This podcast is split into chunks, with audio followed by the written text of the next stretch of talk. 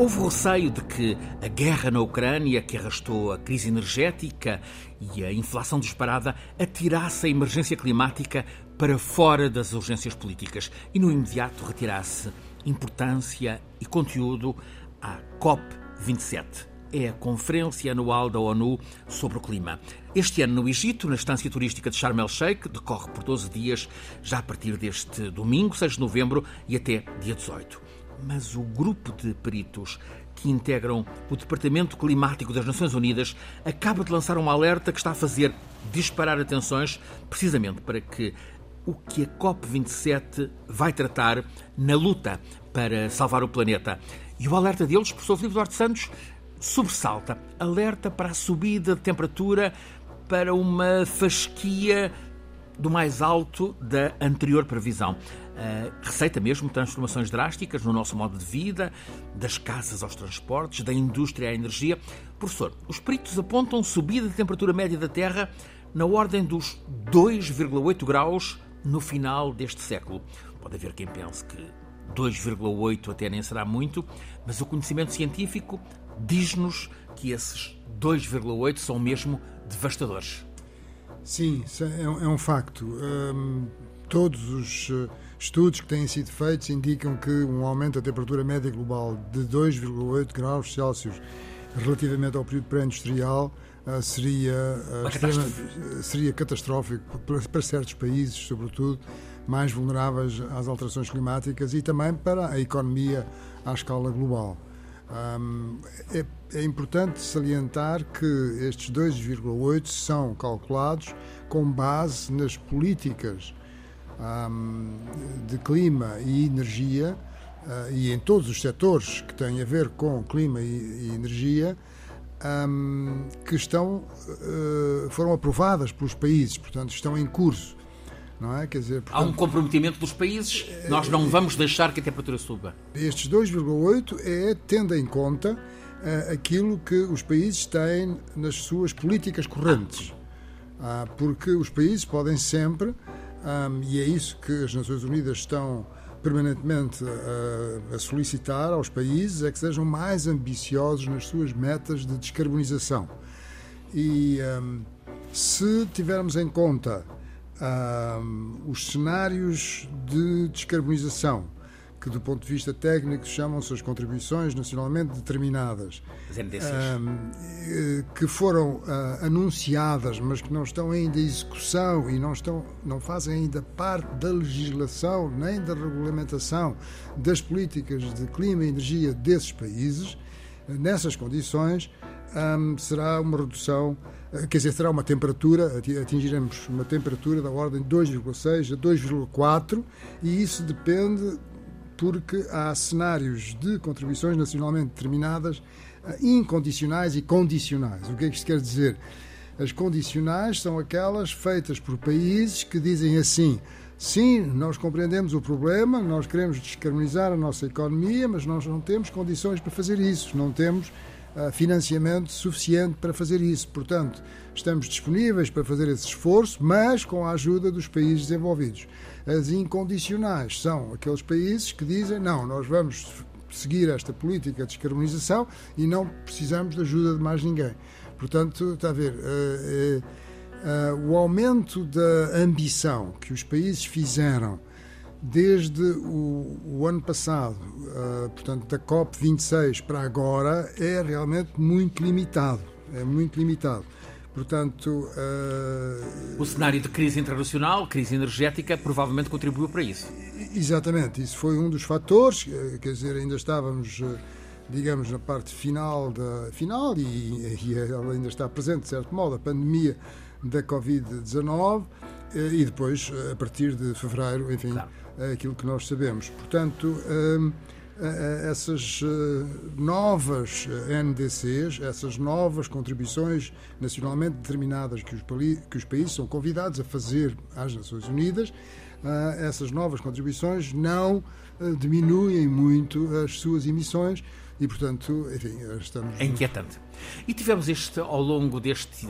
Estamos a ter, ao longo deste ano 2022, a evidência uh, da perturbação. Tivemos um verão com temperaturas caniculares Nestes, já nestes dias de outono, outubro, entrada em novembro, temperaturas insólitas, acima dos 30 graus, a chegarem mesmo aos 35 na, na nossa Península Ibérica.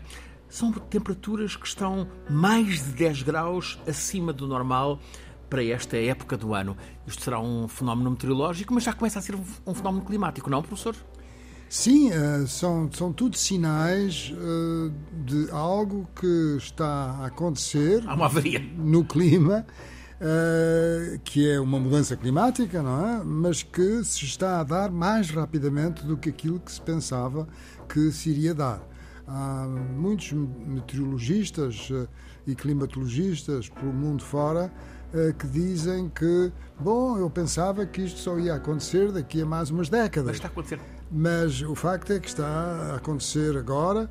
Hum, há uma variabilidade interanual no que respeita à temperatura média global da atmosfera.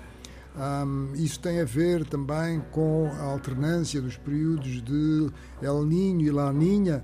Estamos no terceiro ano consecutivo de La Niña, que é uma coisa que é relativamente rara, uh, mas ainda há um grande desconhecimento sobre enfim, como é que estes, eh, como é que estes ciclos uh, se, se, se, alternam, é? Quer dizer, uns a seguir aos outros, porque também há anos que não são nem uma coisa nem outra.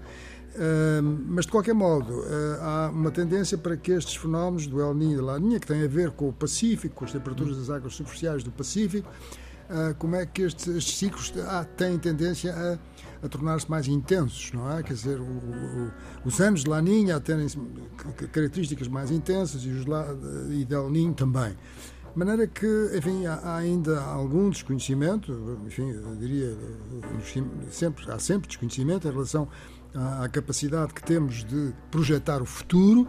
E, e, o facto é que há uma certa perplexidade no mundo, mesmo entre os os profissionais destes domínios de, do clima sobre uh, aquilo que se passou este ano, sobre os extremos que nós tivemos este ano e que continuamos a ter. A televisão pública francesa eh, relatava neste fim de semana um, um, caso de que não há memória. a praia de Biarritz, no sul, no sul de França, no final da região da Gironde, região de Bordeaux, na fronteira com, com, com o País Basco, Espanha, teve no, no, sábado temperatura de 34 graus. Em, em 30 de de, outubro. É uma. Sim, é, é, é, é, surpreendente. São, são anomalias realmente muito grandes, não é? Da ordem de 10 graus Celsius. São, portanto, anomalias, enfim, estranhas que apontam para uma mudança, não é? Parece uma chamada de atenção. Vejam lá se, se, age, se reagem mesmo. Exatamente. Quer dizer, tudo isto é uma chamada de atenção para que é necessário mudar de rumo, não é? À escala global. Mas essa mudança de rumo à escala global é muito mais difícil de fazer se não houver uma concertação uh, geoestratégica, geopolítica, não é, entre os países para conseguir uh, para conseguir isso, não é? Fazer o que é preciso fazer.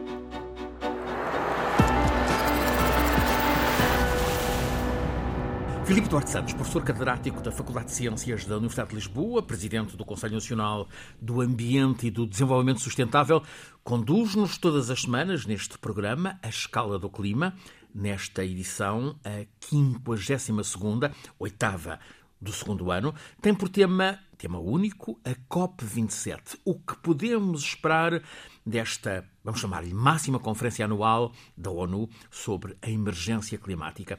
E há, professor, uh, um muito interessante contributo de dois académicos multidisciplinares, dois dos investigadores dos mais quintados no nosso tempo, Noam Chomsky e Robert Pauline, eles propõem uma intervenção responsabilizando os políticos de modo a que seja mesmo viável salvar o planeta. Sim, é, é, é um texto muito interessante. Uh, são duas entrevistas uh, e um, revelam que há uma grande diversidade de pontos de vista na, na, na humanidade uh, sobre este problema, não é? Quer dizer, uh... o Chomsky não é provavelmente um homem do clima, é um homem do saber global, multidisciplinar, uh, e a, a, a veemência dele no alerta para o clima toca-nos. Exatamente, é uma pessoa que é muito atenta àquilo que se passa no mundo. Uma longa ah, experiência. Tem uma grande experiência, é muito atenta do ponto de vista uh, político. E, e, uma grande capacidade de interpretar aquilo que se passa. E uh, ele, no fundo, o que diz é que é, é, é, possível, é perfeitamente possível nós fazermos o caminho para cumprir um, uh, Paris, não é?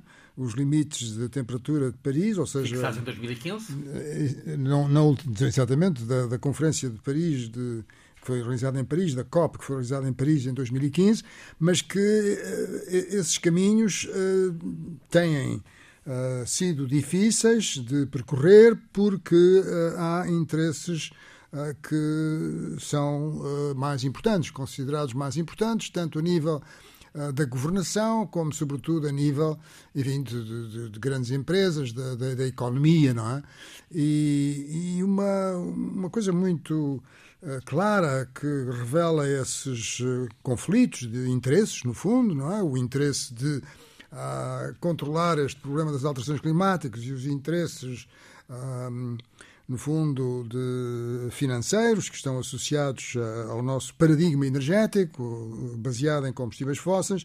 Este conflito de interesses é bastante visível numa uh, numa lei que foi aprovada recentemente nos Estados Unidos uh, e que é chamada a Lei de Redução da Inflação de 2022. E que se trata de reduzir a inflação, travar a inflação, reduzir o déficit, baixando os impostos um, sobre os medicamentos, uh, investindo na produção doméstica de energia, ao mesmo tempo que promove a energia limpa. Portanto, isto é, digamos, eh, aquilo que é apresentado à, à maioria dos, dos, eh, dos, eleitores americanos, não é? dos americanos. Mas, por outro lado, esta lei também é apresentada como ah, uma quer dizer, um sucesso muito grande uh, de uh, levar os Estados Unidos a cumprir o, uh, o Acordo de Paris. Mas, uh, na realidade, neste ponto de vista, esta lei é uma pálida sombra daquilo que foi proposto pela administração uh, Biden, sobre o impacto uh, de, de, de, das, das, emissões dos Estados Unidos sobre o clima e, e, e de facto, não irá conduzir por si só a, a, a, que os Estados Unidos cumpram aquilo a que se comprometeram no Acordo de Paris. Portanto, está a ver, quer dizer, temos um mundo em que os pontos de vista são, por vezes, completamente divergentes. Eu, eu vou dar-lhe outro exemplo que é bastante interessante. Embora, enfim, pronto, é, é interessante porque. É a realidade. É, é, a realidade. E eu acho que a realidade é sempre. Uh, enfim, extremamente. É com ela que temos de trabalhar. É com ela que temos de trabalhar e é, e é motivadora, não é? De, de, do nosso pensamento, da nossa reflexão e, enfim, da nossa postura também no mundo, não é? E das opções que fazemos. Mas então, este, este outro exemplo é o seguinte: um, foi na, na COP26, eh, precisamente há em um Glasgow. ano, que se criou uma aliança de 500 empresas financeiras. 500 empresas financeiras que se chamou um, Aliança Financeira uh, de Glasgow para, um, para a descarbonização, uh, para o net zero, para, para, para o atingir um, emissões zero, emissões, zero uh, emissões líquidas zero a nível mundial. E, portanto, uma, uma aliança com 500 empresas, com 130 milhões de milhões de ativos, de, de, dólares, milhões de dólares, 130 milhões de milhões de ativos, tri, os chamados trillion, não é, em língua inglesa. Portanto, colossal. Um terço dos ativos financeiros privados de todo o mundo, e, portanto, isto foi um brilharete, quer dizer, foi qualquer coisa que uh, elevou este conjunto de 50 uh, empresas é. na consideração das pessoas, não é? Porque realmente é, é uma iniciativa muito meritória Pacto. na perspectiva de nós irmos travar as alterações climáticas. Empresas em pacto com o clima. Exatamente. Mas então, o que é que aconteceu? Aconteceu que.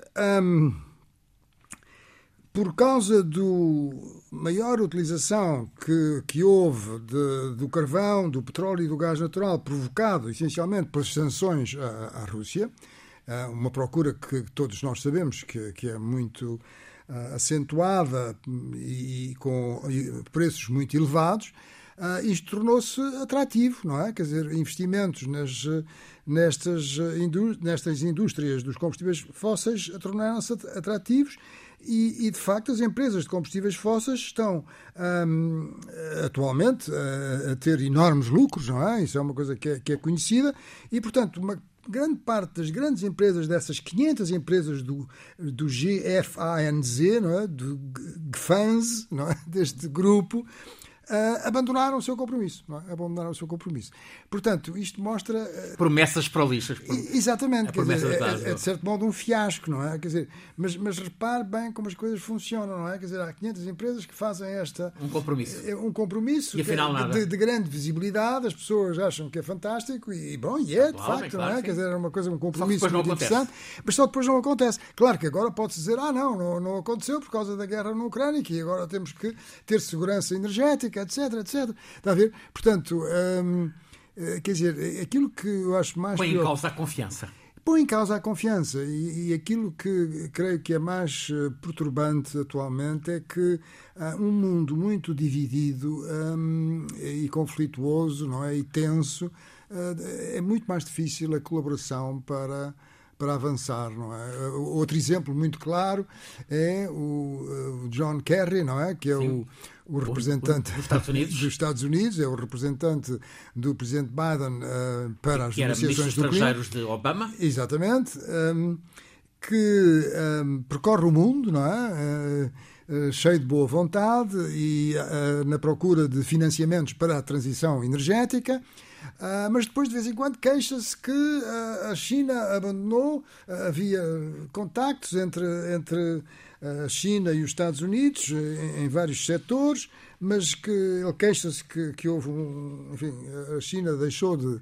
cortou esses contactos por causa da visita da, da Presidente da, da Câmara dos Representantes, Nancy Pelosi, a, a, Nancy Pelosi, Nancy Pelosi a Taiwan.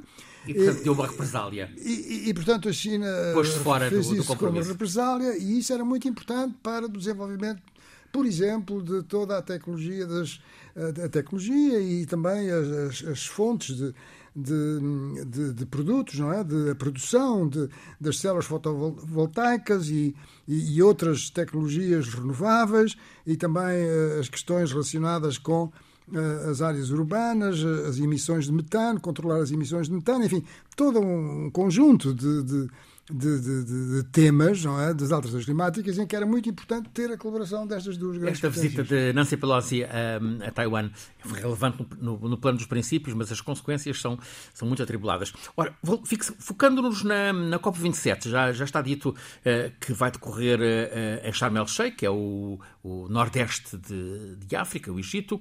É um regresso à África uh, desta Conferência da ONU sobre o Clima. Em 2006, a COP12 tinha sido no Quênia, Nairobi. 2011, COP17 em Durban, África do Sul. 2016, aqui o nosso vizinho de baixo, COP22 em Marrakech.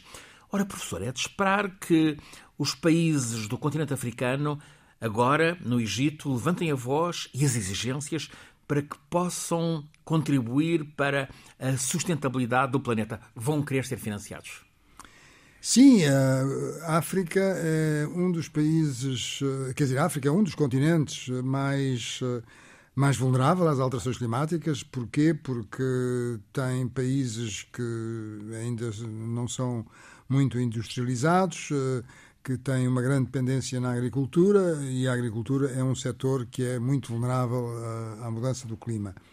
E, um, Regiões de seca extrema, as situações de seca extrema que, que, afetam neste momento vários países do Corno da África, situações de inundações que houve na Nigéria um, e também na África do Sul, com um número muito significativo de vítimas. Um, que também vem a propósito dizer que não, não, não fizeram parte enfim, dos noticiários no, no, mundo ocidental.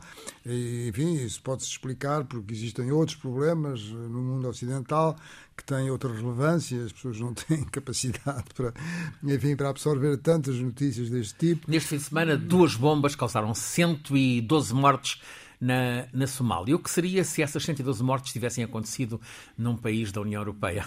Exato, quer dizer, portanto. Nós passamos ao lado de outros mundos. De outros mundos, exato. E, e, e o problema é que estamos uh, num mundo que é, que é global, está a ver? Este problema das alterações climáticas é. Toca-nos é, a todos. É, é, uma das coisas que nos mostra a evidência que estamos num mundo global, que aquilo que se faz uh, na China, ou se faz no Chile, ou noutro país qualquer, uh, influencia aquilo que acontece no nosso país, ou claro. em Espanha, ou em França. Claro. Portanto, é, é, quer dizer, nós podemos ter opiniões diferentes sobre a globalização, achar que a globalização foi uma coisa boa, e eu pessoalmente acho que foi uma coisa muito boa, porque um, fez sair da pobreza muitas, muitas centenas de milhões de pessoas, não é? Uh, que beneficiaram da globalização nos países eh, menos industrializados, mas outras pessoas consideram que a globalização é, é algo que, que, foi prejudicial, em particular para os países mais industrializados, porque, eh, enfim, eh, por causa da competição que isso gerou. Com, com privilégios. É? Mas o facto é que estamos num mundo global, quer dizer, não, não conseguimos de facto sair daqui. Um, e uh, vejam-se as comunicações, vejam-se as questões geopolíticas e geoestratégicas. No fundo, é tudo pensado uh, nesses termos, não é? De, de geoestratégicos e, e, e, na geoestratégia a distância bom é um fator importante mas não é um fator, um fator decisivo.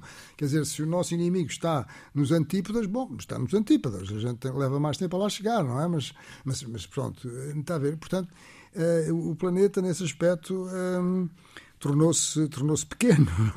É? Um dos países uh, centrais no processo de globalização é o Brasil. Ora, precisamente por estes dias, o presidente eleito do Brasil, uh, o ressurgido Luiz Inácio Lula da Silva, logo no discurso de vitória, na noite de domingo, em São Paulo, deu ênfase à luta contra as alterações climáticas. Foi um ponto principal no discurso de vitória.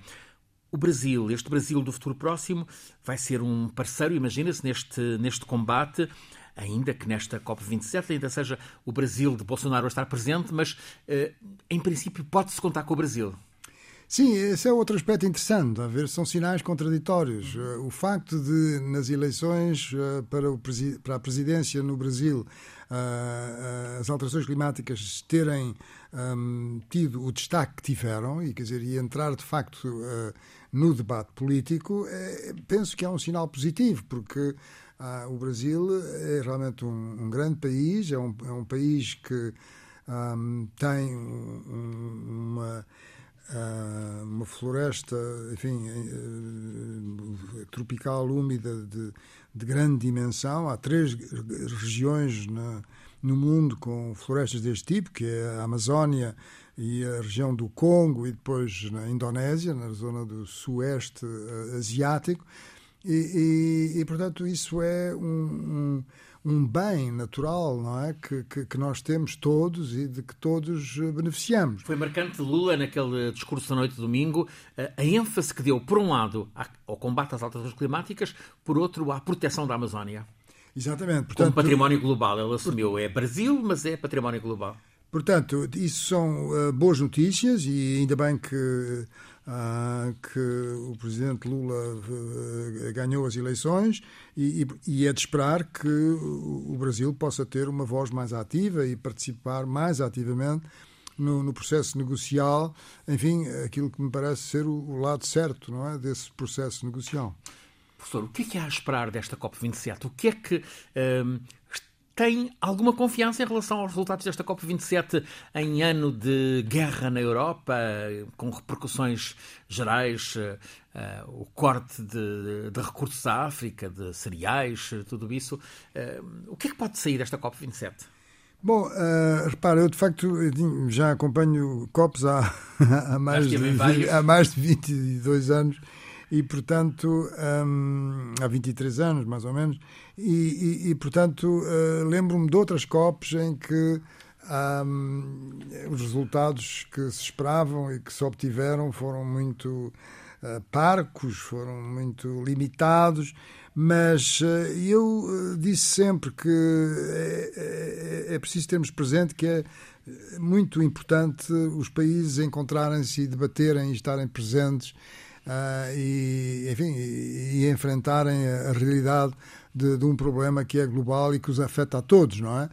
maneira que só, só a existência das COPs e, e esta oportunidade de diálogo parece-me extremamente importante. Bom, mas dito isto, Uh, aquilo que me parece é que, enquanto na, na COP26 uh, se procurou fazer anúncios sobre, uh, digamos, grandes objetivos, como fosse o tal phasing out, não é? o descontinuar o uso do carvão, que se, depois, nos últimos momentos da, da, da conferência, se discutiu se era acabar com o uso do carvão, se era descontinuar, acabou por ficar descontinuar, mas quer dizer, houve uma preocupação. Exato, houve uma preocupação de, de fazer grandes anúncios. Soundbites. Uh, exatamente, soundbites e tudo. Eu tenho a impressão que esta vai ser diferente porque vai, eh, de certo modo, eh, não sei se é a expressão correta, mas cair na realidade uhum. de que é preciso é cumprir, não é? Cumprir aquilo que já está estabelecido Os países africanos estarão lá certamente para, para esse uh, pôr os pés na terra. Exatamente, pôr os pés na terra, não é? E, e procurar que aquilo que os países se comprometeram a fazer, se estão realmente a fazer ou não, não é? E já, já isso já é um, um progresso muito grande. Por outro lado, a questão do financiamento dos países industrializados aos outros, no sentido de ajudar na adaptação às alterações climáticas, que é uma coisa cada vez mais importante. A adaptação às alterações climáticas não é só importante nos países como a África, mas também é importante num país como Portugal. Porque nós temos que nos adaptar, quer dizer, temos que adaptar os vários setores socioeconómicos a, a um clima mais quente e mais seco. E, e por vezes eu não vejo assim uma grande ênfase neste, neste aspecto. Mas, portanto, maior ênfase na, na questão da adaptação, do, do, financiamento dos países industrializados para a adaptação e mitigação, no fundo, ajudar os países a fazerem transição energética.